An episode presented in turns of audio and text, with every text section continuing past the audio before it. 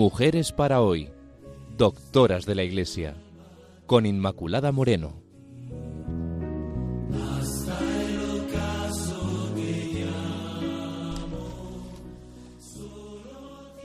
Queridos amigos, bienvenidos al programa Mujeres para hoy, doctoras de la Iglesia. Como ya saben, estamos viendo la figura de Teresa de Jesús. Hoy vamos a ver su personalidad y las influencias que tuvo en la consolidación de su forma de ser. Teresa, no cabe duda, debió de tener una personalidad muy atractiva. Dice Ana María López, vemos ya desde joven que Teresa era admirada y querida. Bueno, sabemos que su padre la prefería, que era muy querida también por sus hermanos, por sus primos, que supo rodearse de amistades y de afectos. Y esto es tan importante cuando vamos desarrollando nuestra persona en nuestra infancia. Cuando fue internada en Santa María de Gracia, fue también especialmente querida. A los quince años expresa ya que el temperamento que tenía era apasionado. Optó por la vida religiosa y esa decisión fue una decisión firme, a pesar de la oposición de su querido padre, que esto hizo que su hija Teresa se fugara de casa, porque estaba convencida que la voluntad de Dios para ella era la de ser religiosa. Supo en su vida también forjar relaciones humanas. Era fácil dialogar con ella, tenía una conversación espontánea. En sus cartas aparece la ternura que destila a quienes la rodean, tanto religiosos o religiosas como seglares. También establece relaciones a distancia, incluso pues cuando no conocía a la persona, como ocurre con Fray Luis de Granada. En fin, pues era una mujer consciente de la realidad de su tiempo, muy realista, en su condición de mujer en aquel tiempo, evita que pareciera iba por ahí como sentando cátedra, era aguda, prudente, sabía que a las mujeres de aquella época pues se les daba poco crédito y se amparaba en la obediencia y en los letrados, pero ella, a pesar de esto, siempre supo vivir en una gran libertad para expresar su pensamiento. Además, era una gran conocedora de las flaquezas humanas, mostrando siempre y en todo un gran sentido común. Se ríe de las pretensiones de los hombres que dicen conocer a las mujeres. Bueno, así era Teresa.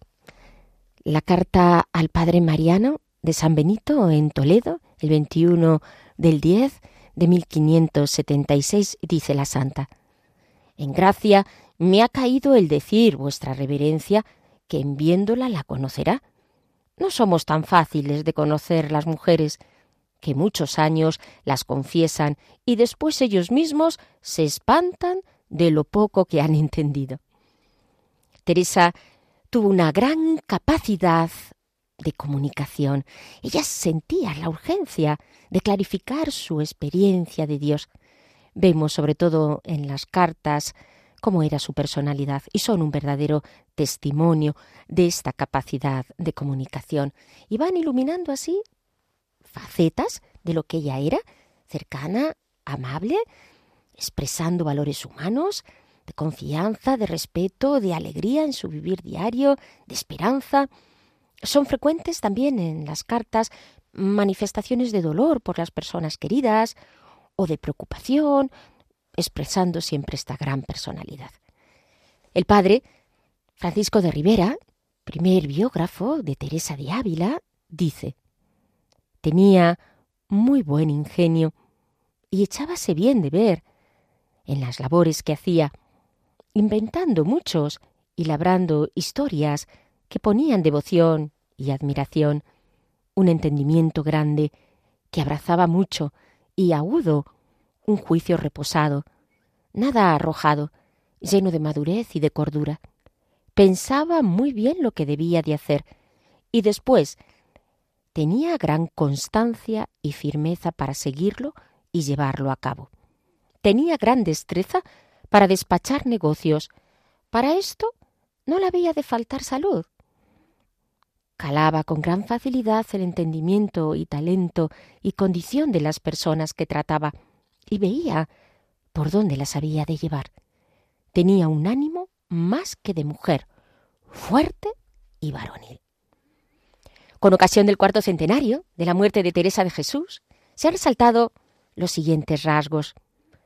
La más alta contemplación con la actividad más desbordante, el deseo más sincero de intimidad y soledad con la más espontánea sociabilidad, la sencillez y la humildad más naturales, con la conciencia del propio valer, la ternura y delicadeza más exquisitos, con la dureza y exigencias que creía necesarias, la austeridad y ascesis más fuertes, con el goce más espontáneo, la valentía y hasta la audacia más atrevida, con el miedo y la prudencia más cautelosa, la impetuosidad más arrolladora, con la serenidad y el control de sí misma, el respeto y sana admiración, con el fino sentido del humor, la autoridad más firme, con la obediencia más incondicional.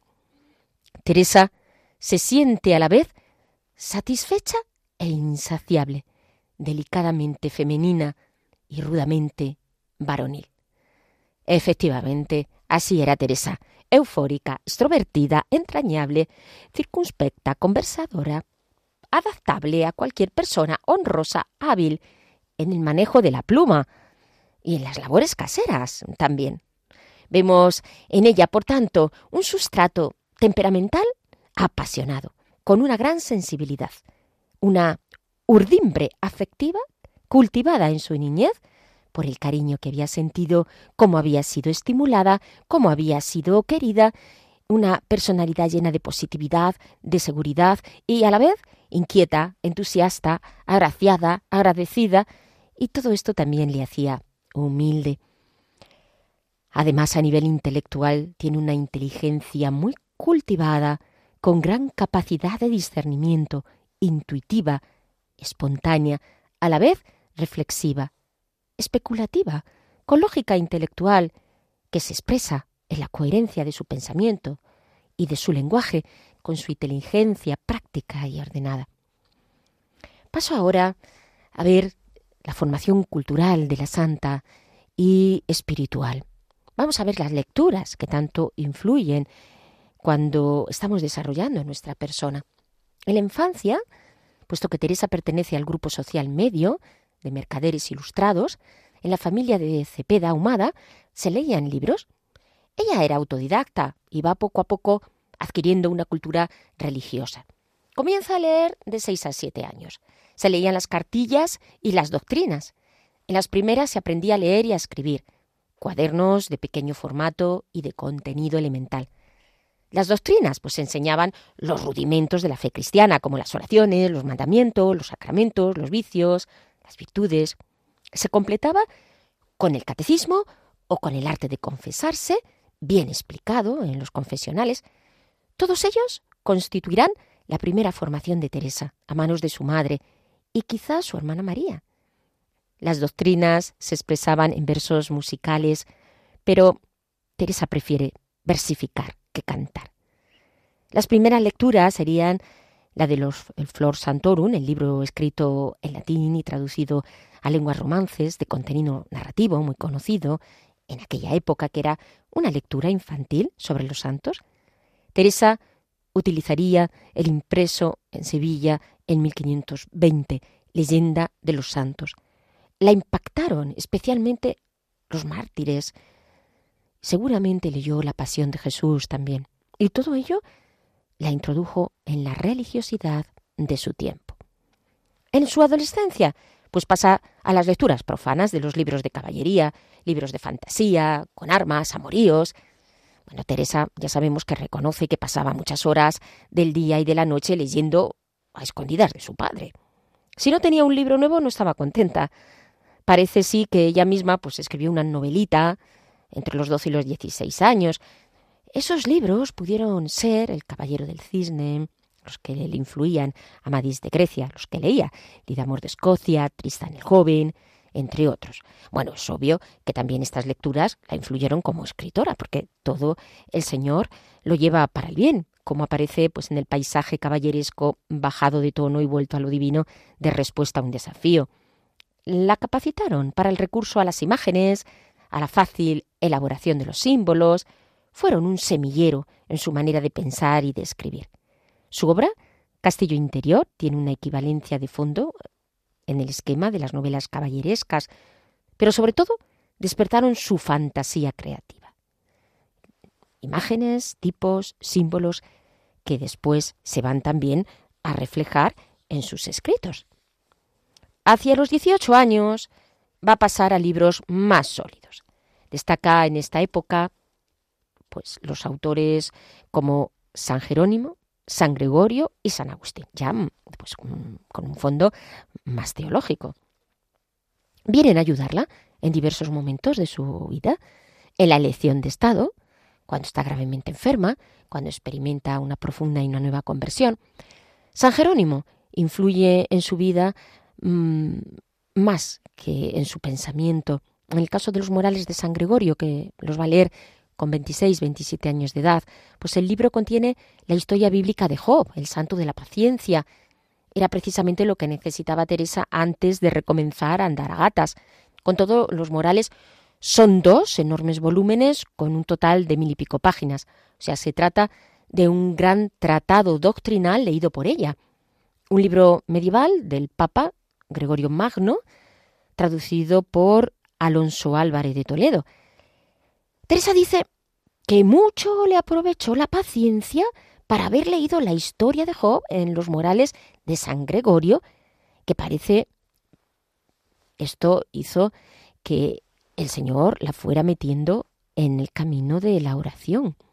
Traía muy ordinario estas palabras de Job y de las decía, pues recibimos los bienes de la mano del Señor, ¿por qué no vamos a sufrir los males? Todo se pasa, la paciencia todo lo alcanza, nos resuena de este pensamiento, ¿no? Luego, todo esto hay que tenerlo en cuenta, que lo leyó en el momento de su enfermedad. Por último, la lectura de San Agustín, ya a los 39 o los 40 años de edad. San Agustín no solo influye en su cambio de vida, sino también en el de su pensamiento. Agustín es maestro de la interioridad, buscar a Dios dentro de sí. Me aprovechó mucho lo que dice San Agustín. Dame, Señor, lo que me mandas y manda lo que quisieres. Luego, el libro de la vida de Santa Teresa recoge el estilo del libro de San Agustín, de las confesiones. También leerá meditaciones, soliloquios y el manual. Ella crece en el marco de la espiritualidad española, llena de obras originales. Le interesan los libros de oración, entre ellos y sobre todo el libro ya mencionado del tercer abecedario de Francisco de Osuna, ya mencionado digo en otros programas que la fue entrenando en la vida de oración y de recogimiento. Fue su libro maestro. Va a llevarla a la quietud y a la unión. Bernardino de Laredo. Teresa lee el mejor de sus libros, La subida del Monte Sión, en los comienzos de su experiencia mística, y la plantea el problema de no pensar nada, más allá de toda meditación y discurso. Va encaminándola a la vida mística. Alonso de Madrid en su arte de servir a Dios, que expone de forma original el desarrollo de la vida espiritual. Lo va a recomendar mucho a los principiantes. San Pedro de Alcántara fue que el franciscano que más influyó en sus ideales de pobreza. Leería la santa su tratado de la oración y la meditación. Lo propone en las Constituciones, para la Biblioteca de sus Carmelos. En relación a los autores dominicos, destaca San Vicente de Ferrer, con su tratado de vida espiritual, Domingo Báñez y Pedro Ibáñez con sus obras Voto favorable a la vida mística, Dictamen, Informe, Luis de Granada, ella fue una lectora entusiasta de muchas de sus obras, como Libro de oración y meditación. Por ejemplo, ¿no? Teresa lee en 1579 también la vida de San Alberto. En relación con los autores jesuitas, pues tenemos a Baltasar Álvarez, Juan de la Plaza, Los Avisos, un sartal de consejos ascéticos, Rodrigo Álvarez, de San Francisco de Borja, que leería obras muy devotas y, provechosas. Como vimos, pues e, ella se va, eh, digamos, haciendo este bagaje personal de lecturas que siempre las tiene ahí de fondo. Otros autores, como San Juan de Ávila, con los sermones, además conoce los escritos de Fray Juan de la Cruz, como Cántico Espiritual, y el Padre Jerónimo Gracia. Son estos una pequeña porción de los leídos por Santa Teresa. Serían libros de carácter ascético, sin embargo, pues en su formación hay que destacar el intenso diálogo mantenido con los teólogos y espirituales de su tiempo en su formación, y ella recurre a los teólogos y a los espirituales para crecer en la vida interior, para asegurarse de la autenticidad de sus experiencias, y ellos la conectan con el pensamiento universitario y los movimientos de espiritualidad, distingue entre espirituales y teólogos. Entre los primeros destaca el padre Francisco de Borja, doctor Martín Gutiérrez, rector en Salamanca, y en la segunda, desde el padre Vicente Barrón, Bartolomé de Medina, Padre Báñez, Pedro de Alcántara, Juan de Ávila, Juan de la Cruz, Gracián, Pedro de Castro, Pedro Manso, Gaspar de Quiroga, Pedro Fernández, Alonso de Maldonado, el Padre García de Toledo, Diego de Yanguas, Pedro Ibáñez, Rodrigo Álvarez. Vemos todo este elenco, todo este abanico de personas formadas que la influyen en su vida espiritual. Y de esta manera Santa Teresa va creciendo en esa experiencia interior del Dios vivo hasta decir, ¿por qué vivo sin vivir en mí?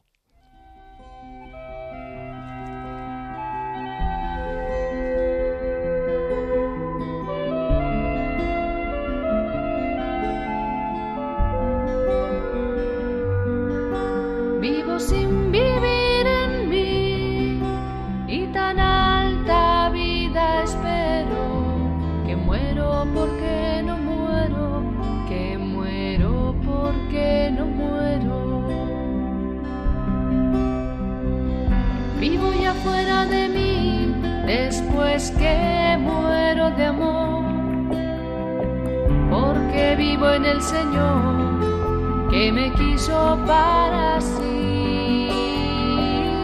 Cuando el corazón le di, puso en él este letrero.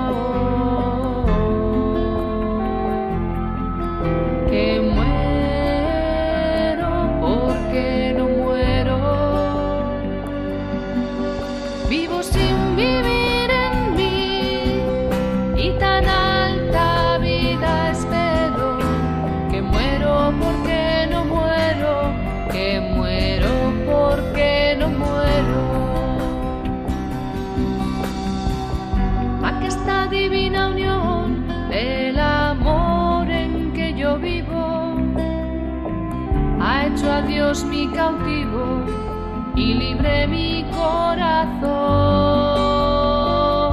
y causa en mi tal pasión ver a Dios mi prisionero. Que muero porque no muero. Queridos amigos de Radio María, les recuerdo que estamos en el programa Mujeres para hoy doctoras de la Iglesia, viendo y reflexionando sobre la figura de Teresa de Jesús, que les acompañamos en este programa, Pilar Álvarez, que nos ayuda en la tertulia, e Inmaculada Moreno. Una vez que ya hemos visto esas lecturas que influyeron en la vida de Teresa, paso también a ver ahora las bases de su formación. En primer lugar, su formación cristológica. Le vendría de su formación, aquella que recibe a través de la vida de los santos o las cartillas, pero su verdadero manual de formación fue un libro tardomedieval traducido del latín y conocido por ella con la designación de los cartujanos. Eran nada menos que cuatro gruesos volúmenes escritos por el cartujo Landulfo de Sajonia con el título Vita Christi, difundido en toda Europa desde sus numerosas ediciones. Había sido traducido al castellano a finales del siglo XV, adaptado a los lectores españoles por el franciscano Ambrosio Montesino. La obra constaba de dos partes. En los dos primeros volúmenes presentaba la vida de Jesús desde su preexistencia en el seno del Padre hasta la curación del ciego de Bethsaida, y la parte segunda, desde la confesión mesiánica de Pedro en Cesarea de Filipo hasta el envío del Espíritu Santo. Teresa Ya Carmelita pues disponía de los cuatro volúmenes en San José y solía llevarlos a las ermitas los días de retiro. Se exponía la historia de Jesús entonces, y la parte más importante era la contemplación de la pasión de nuestro Señor. Acabada cada contemplación, pues había una oración. Precedía una lección en que se impartía al lector una base propedéutica con las claves de lectura, meditación, contemplación. Destacaba la belleza del rostro de Jesús y hace ella un retrato de Cristo. Y todos esos datos, meditados e interiorizados, influyeron en su profundo amor a la humanidad de Jesús, que ella pues tanto vivió y tanto propagó. Una segunda línea de formación fue la bíblica, teniendo en cuenta lo condicionado que estaba el acceso de la gente sencilla a los libros sagrados. O sea, no es fácil que Teresa conociera una traducción integral de la Biblia. No es como ahora, aunque sí tendría acceso a determinados libros sagrados, en concreto pues a los evangelios. Ella confiesa que los evangelios es su primer libro y es eh, primero en cuanto preferido de meditación. Por otra parte, los libros litúrgicos estaban llenos de textos bíblicos, pero claro, estaban en latín. O sea, a, través de los libros que leyó, tuvo acceso a la pasión, el libro de Job, a los evangelios. Destaca también el Cantar de los Cantares, que le daba ese paladar místico. Dice, el Señor me ha dado un regalo grande cada vez que oigo o leo algunas palabras de los cantares de Salomón, en tanto extremo que, sin entender la claridad del latín en romance, me recogía más y movía mi alma que los libros muy devotos que entiendo. Ha como dos años, poco más o menos, que me parece me da el Señor para mí propósito a entender algo del sentido o de algunas palabras. Tanto fue así que escribe su propio comentario. La Biblia aparece en sus escritos siendo el libro más citado, especialmente los Evangelios y San Pablo. Ella anima a tomar la Biblia como criterio de verdad y a conocerla. En el libro de la vida 41 dice, Todo el daño que viene al mundo es por no conocer la verdad de la Escritura con clara verdad. O sea, por tanto, la conoció de forma indirecta a través de los libros espirituales, de lo que escucha, de su trato con personas letradas, de la liturgia. La Biblia es fuente de su vida espiritual y como casi todo en la vida de Teresa de Jesús hay que entender su experiencia de la Biblia desde su experiencia mística. La Biblia está en todos sus escritos presente. La escritura nutre la oración y también el itinerario de la santa hacia Dios. Dice Elisa Estevez, Dios mismo le revela el sentido de la escritura y ella se deja enseñar por quien le enseña con tanto amor y le da a gustar palabras que la guían y la conducen. En la palabra escuchada, orada y acogida en obediencia, Teresa nutrió su unión con Dios, fortaleció los lazos de hermandad al compartir su comprensión de la escritura y enseñó así a otros. Vemos, por un lado hemos dicho formación cristológica, por otro formación bíblica, por otro formación litúrgica. Las celebraciones en las parroquias de la ciudad eran excelentes, sobre todo las de la catedral, con un cabildo numeroso, con un gran coro, con músicos de gran calidad. Las diócesis tenían su breviario propio. Era solemnísima y popular la procesión del Corpus, la de Semana Santa, pero la verdadera iniciación litúrgica que Teresa eh, tuvo lugar en la Encarnación. Esa fue su primera iniciación, donde se incorporó a una comunidad contemplativa que daba suba importancia a la oración litúrgica y que disponía de un buen coro juvenil para hacerla solemne.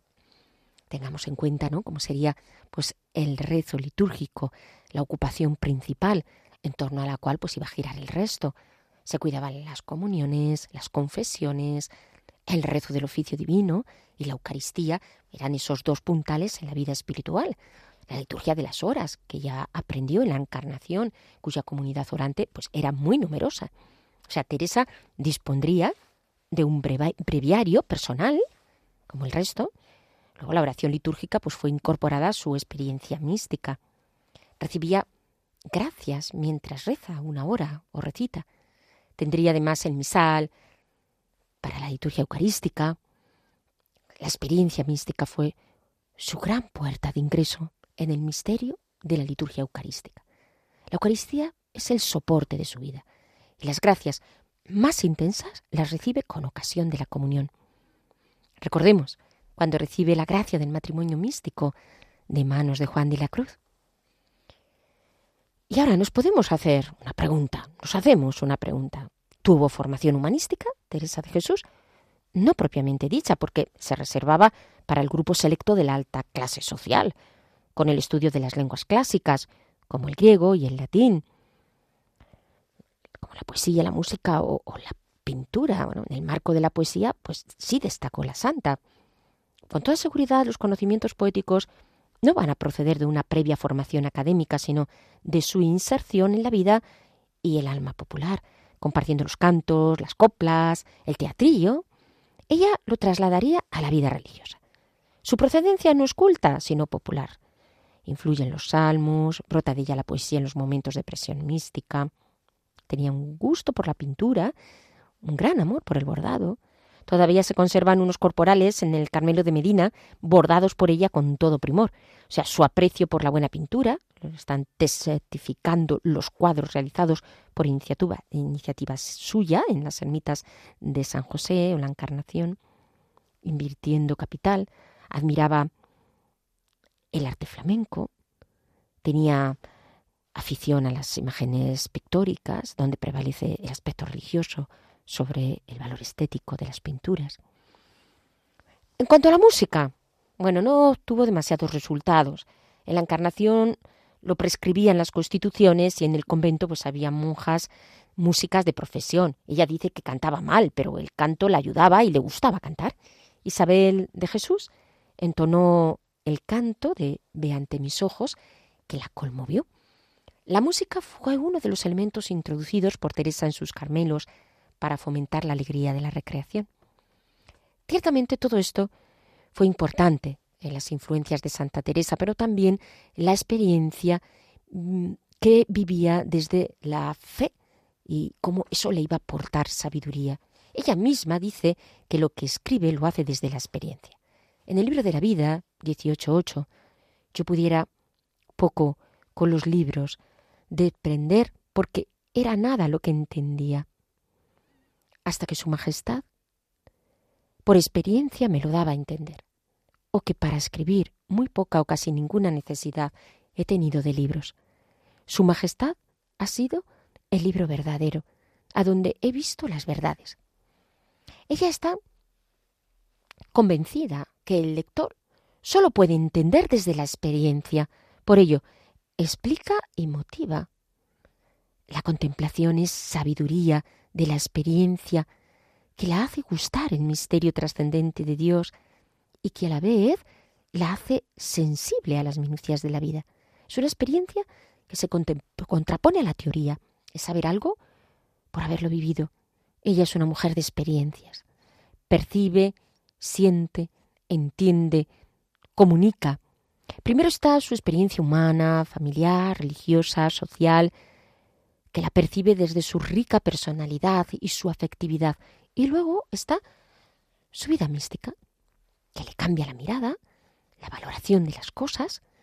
Teresa tiene la experiencia de la propia alma, donde percibe a la Trinidad, donde todo adquiere otra dimensión excepcional.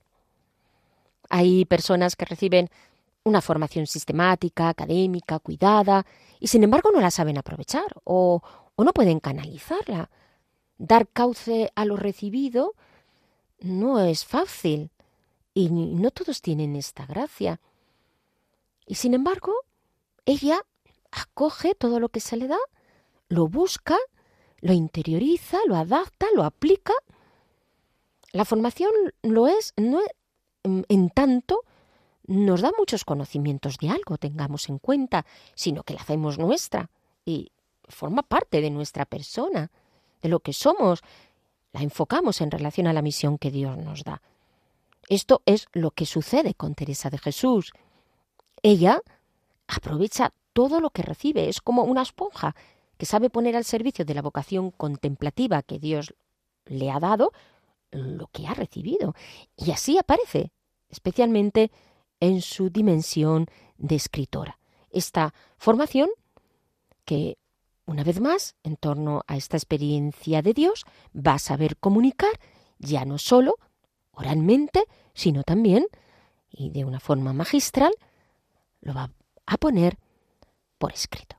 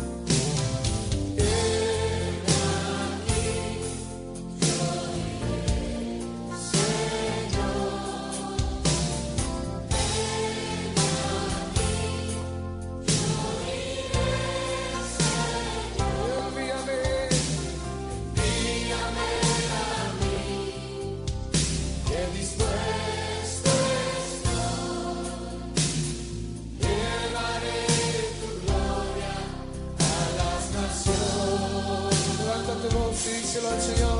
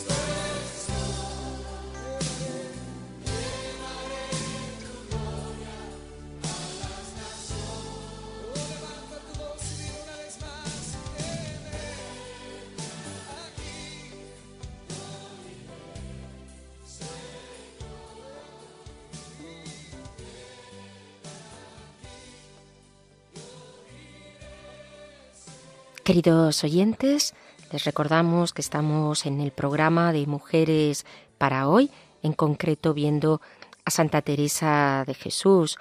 Hoy hemos presentado cuál era la personalidad de Teresa y su formación. Damos paso a la tertulia con eh, Pilar Álvarez, que nos acompaña también en el programa de hoy. Pilar, ¿cómo has sentido hoy el programa? ¿Qué te ha parecido pues esta formación de Teresa de Jesús? Bueno, mm, Inma y queridos oyentes, me ha parecido eh, espectacular la manera que tiene Dios de actuar.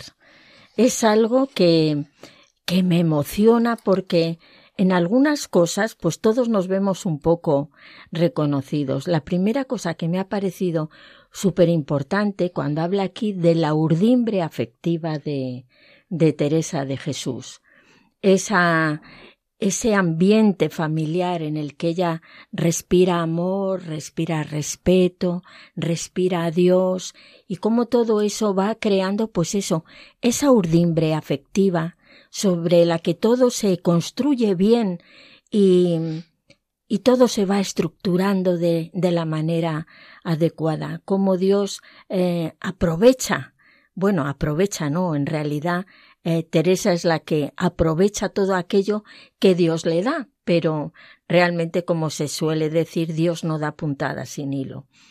Y mm, después de la urdimbre afectiva, me ha parecido muy interesante eh, todo lo de la formación de, de Teresa, cómo aprende a leer a los seis o siete años, lo que ella empieza a leer, cómo se aprendía entonces a leer con las cartillas, con eh, los doctrinales, la vida de los santos.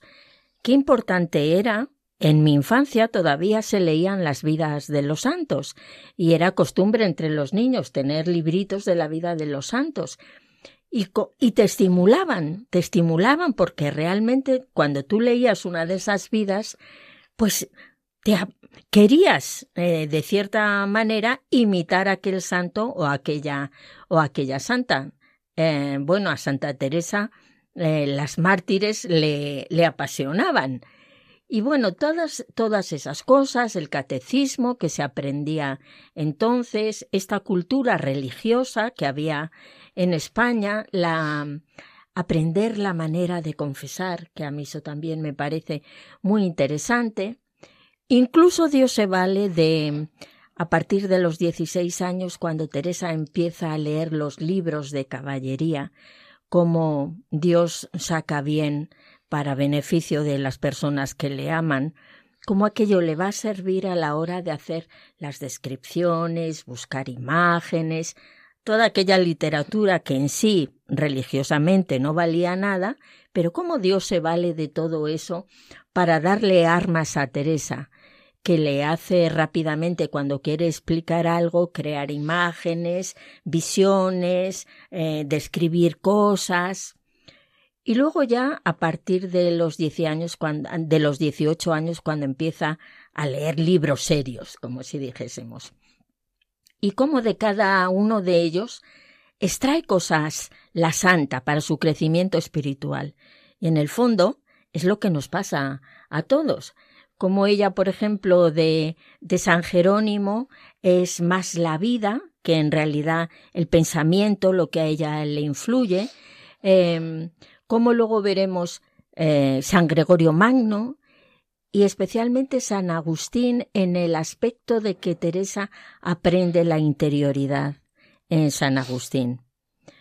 Eh, pues es que eso está muy claro cuando lees un poquito de San Agustín tarde te encontré y todo aquello te hace ir valorando esa, esa vida de, de la interioridad espiritual.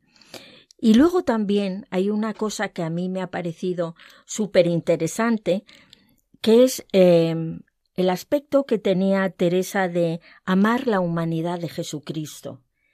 Y yo creo que em, ella lee el libro este Vita Christi y como ella ahí, eh, yo creo que es como si ella experimentase un enamoramiento de Jesucristo, que es mm, pues una de las claves de su vida, como ella todo luego va mm, pues asimilándose, fundiéndose en su corazón, luego la formación que ella tiene, me ha hecho mucha gracia lo de la liturgia, lo de la liturgia, como ella tiene su libro individual del oficio divino, como ella tiene su misal, su misal, y como ella todo eso va, va ayudándola a, a forjar su personalidad de santa.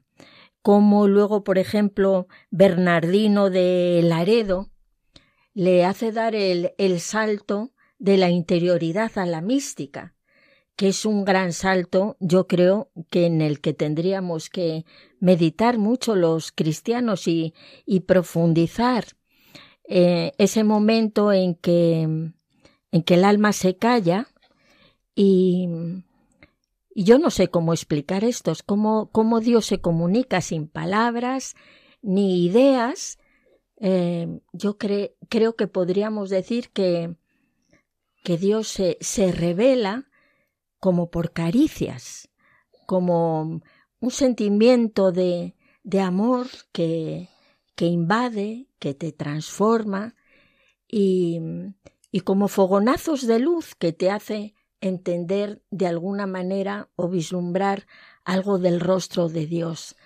y cómo entra Teresa ahí, todo eso, todo como Dios la ha ido preparando en todos los aspectos, cómo ella todo lo ha aprovechado a pesar de, de su mala salud.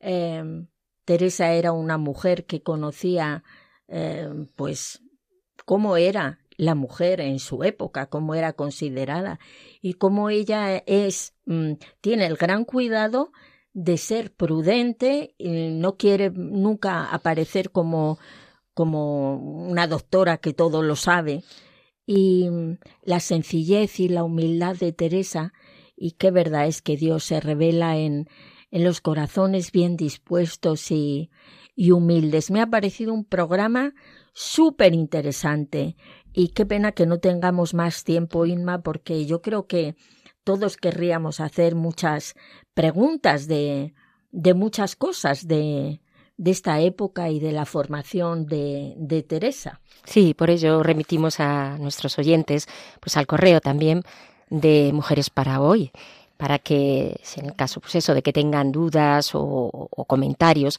pues lo puedan hacer a través de este medio. Has estado ahí eh, diciendo y señalando, Pilar, cosas realmente eh, que merece la pena enfatizar. La primera es eh, el bien que hace la lectura de la vida de santos, como le hizo a Teresa de Jesús. Yo, en mi experiencia de adolescente de leer vidas de santos, pues ha sido para mí un bagaje que luego me ha ido ayudando mucho a lo largo de mi vida. A lo mejor cada santo te va aportando algo peculiar, llega una situación de tu vida eh, cuando pues eh, ya tienes que ir desarrollando cosas y cómo parece que eh, ese santo que ya conoces porque le has leído y estableces una cierta relación de amistad, ¿por qué no? Vamos a decirlo así, con ese, con ese santo del cielo. Tenemos también nuestros amigos del cielo, pues vamos a buscarlos de los buenos. y entonces también sientes esa intercesión de, ese santo, lo mucho que te ha dicho la lectura de la vida, ¿no? Que no perdamos también esto en la vida espiritual. Otra cosa que se ha estado comentando también, que creo que merece también la pena enfatizarlo, es ese paso que da ella de la interioridad a la mística. En realidad es de esas etapas más eh, activas de la, de la, vida cristiana a lo que es luego la acción pasiva de Dios eh, en la persona. Esas etapas más ascéticas donde efectivamente se cultiva la interioridad, encuentras esa paz que te viene del Señor, que, que está en ti, está en el alma, está en tu interior, pero luego ya cuando vamos dejando de, bregar mmm, nosotros porque ya se nos da esa acción pasiva de Dios, pues se pasa a esa experiencia mística. Bueno, que ella la tuvo de una manera desbordante porque pues Dios la quería para cosas grandes y peculiares y particulares como fue la de ser fundadora, ¿no? y la de ser pues la gran escritora que, sabemos también fue la santa. Luego creo que podemos ahí también distinguir algunas cosas como por ejemplo eh, lo importante que es, eh, si esto de cara también a los padres que pues cultivan a sus, a sus niños, cultivar también la fe en los niños desde pequeños y hacerlo de esta forma progresiva. La etapa de la infancia no es una etapa que en ningún caso deba de perderse en el sentido espiritual, sino todo lo contrario. Y por eso, de hecho, pues hay santos que son niños, porque para, para Dios no hay edad y Él eh, nos hace entrar en esta, en esta santidad en cualquier momento. Y por otra parte, ese niño que está llamado a desarrollarse en principio, como cuando tiene esa carencia y ese vacío de la niñez, eso también le va a afectar luego eh, en todos los niveles, a nivel psicológico, pero también a nivel espiritual, pues le va a afectar también en su desarrollo. ¿no? Sí que importante que se crezca desde aquí, desde la fe de lo que es ese bautismo, que, se, que recibirlo desde niños y entrar, por lo tanto, en este aspecto que a veces se puede estar perdiendo, porque muchos padres dicen, bueno, ya decidan cuando sean mayores, pero no podemos dejar de darles el gran tesoro porque no hay mayor regalo que podamos mm, dar a, a, nuestros hijos que, que, el regalo de la fe. Y luego, pues ese trípode que eh, hemos señalado en el programa, que es primero ese cristocentrismo en Teresa, ¿no? que decías de la humanidad de Jesús, Pilar, luego eh, la Biblia, muy importante también, es decir, ella, su gran libro espiritual, a pesar de que leyó a San Jerónimo, a San Gregorio, a San Agustín, pero el gran libro espiritual que debe de ser siempre fuente de toda oración, pues eh, fue para ella la, la, Biblia, que es lo que hacía que renovara su vida interior. Y por supuesto también pues la, liturgia, donde se da pues ese encuentro con el Dios vivo. Es muy importante también estas, estas, estos tres aspectos que podemos señalar en la vida de, de Teresa. Hay, por tanto, yo creo que dos cosas que vienen a ser como dos bastones para crecer en la vida espiritual, que es la oración y la formación, porque ella también dio mucha importancia a lo que era la formación. Ella la buscó, fue autodidacta, por las circunstancias también que tenía la mujer en aquellos momentos, pero buscó siempre formarse y buscó también personas formadas uh, para que la dieran pues pautas en el discernimiento y porque ya no quería mm, dejarse dejarse engañar, ¿no? Estas dos cosas también las podemos aplicar a nosotros. ¿Cómo crecer en la vida espiritual? Pues esto lo tenemos que tener siempre presente en la oración, pero también en la formación eh, correcta de las cuestiones de, de, la fe, ¿no? Desde lo que nos dice el magisterio, desde la vida de los santos y desde la, desde la palabra de Dios, ¿no? Entonces yo creo que todas estas cosas pues nos ayudan mucho porque ella también distingue entre espiritualidad y teología, ¿no? Entonces busco siempre que fueran teólogos y espirituales. Quería que ambas cosas pues fueran unidas porque entendía que, que ambas eh, eran necesarias para, para que la iluminaran en la vida espiritual y para el crecimiento en la fe, para ella y para sus hijas, que eso también lo buscó y lo propició en sus fundaciones y en sus conventos. Uh respecto de lo de la Biblia, eh, nosotros que tenemos acceso a tan buenas traducciones de la Biblia, que tenemos todos los libros a nuestro alcance, eh, para Teresa y la gente de su época, y mucho menos las mujeres, no era así, pero ese episodio que se cuenta en el que ella en, un día en la liturgia oye en latín un fragmento del cantar de los cantares y a pesar de no entender correctamente lo que allí se decía, como ella percibe eh, la grandiosidad de la palabra de Dios y esto es una cosa que sigue ocurriendo. A mí esto me impacta y es el poder que tiene la palabra que salta por encima del idioma que tú no lo puedes conocer y llega a tocarte el corazón. Efectivamente. Pues queridos eh, oyentes, cerramos ya esta parte del programa que es la tertulia.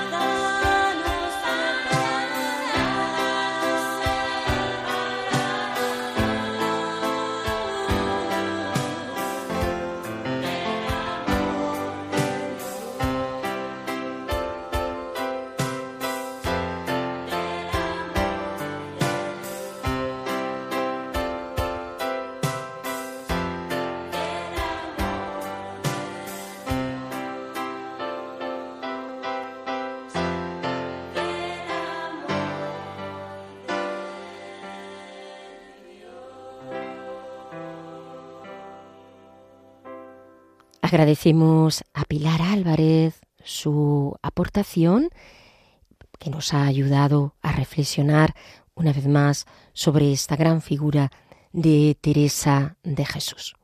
Y terminamos hoy el programa con el coloquio amoroso de la Santa hecho poesía. Si el amor que me tenéis, Dios mío, es como el que os tengo, decidme en qué me detengo, o vos, en qué os detenéis. Alma, ¿qué quieres de mí? Dios mío, no más que verte. ¿Y qué temes más de ti? Lo que más temo es perderte. Un alma en Dios escondida, ¿qué tiene que desear sino amar y más amar, y en amor toda escondida, tornarte de nuevo a amar? Un amor que ocupe, os pido, Dios mío, mi alma os tenga, para hacer un dulce nido a donde más la convenga.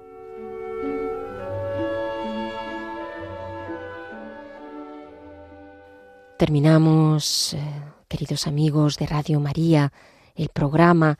Les recuerdo lo que hemos ido viendo a lo largo del mismo.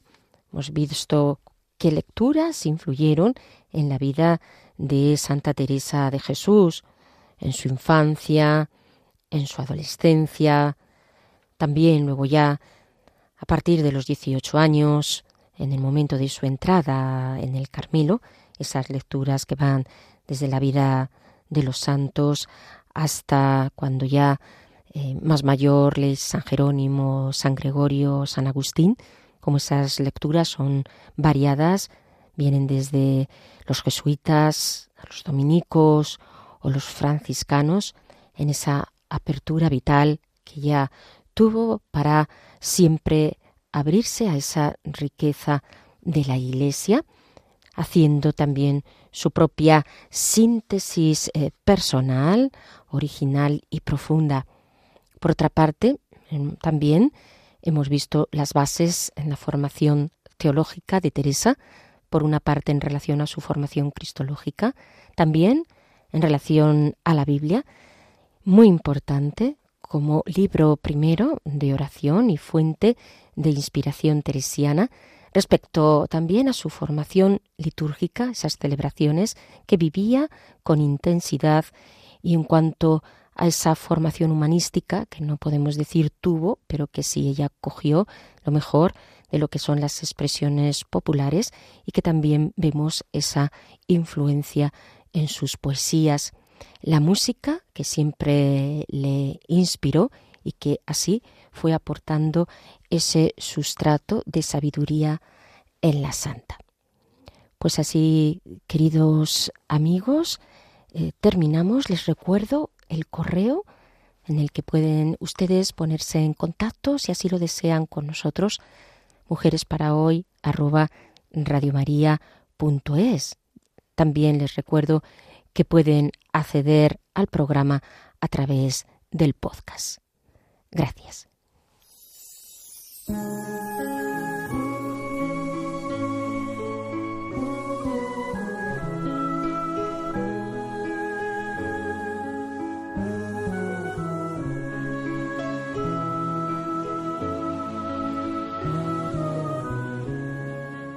Y así termina Mujeres para hoy, doctoras de la Iglesia, con Inmaculada Moreno.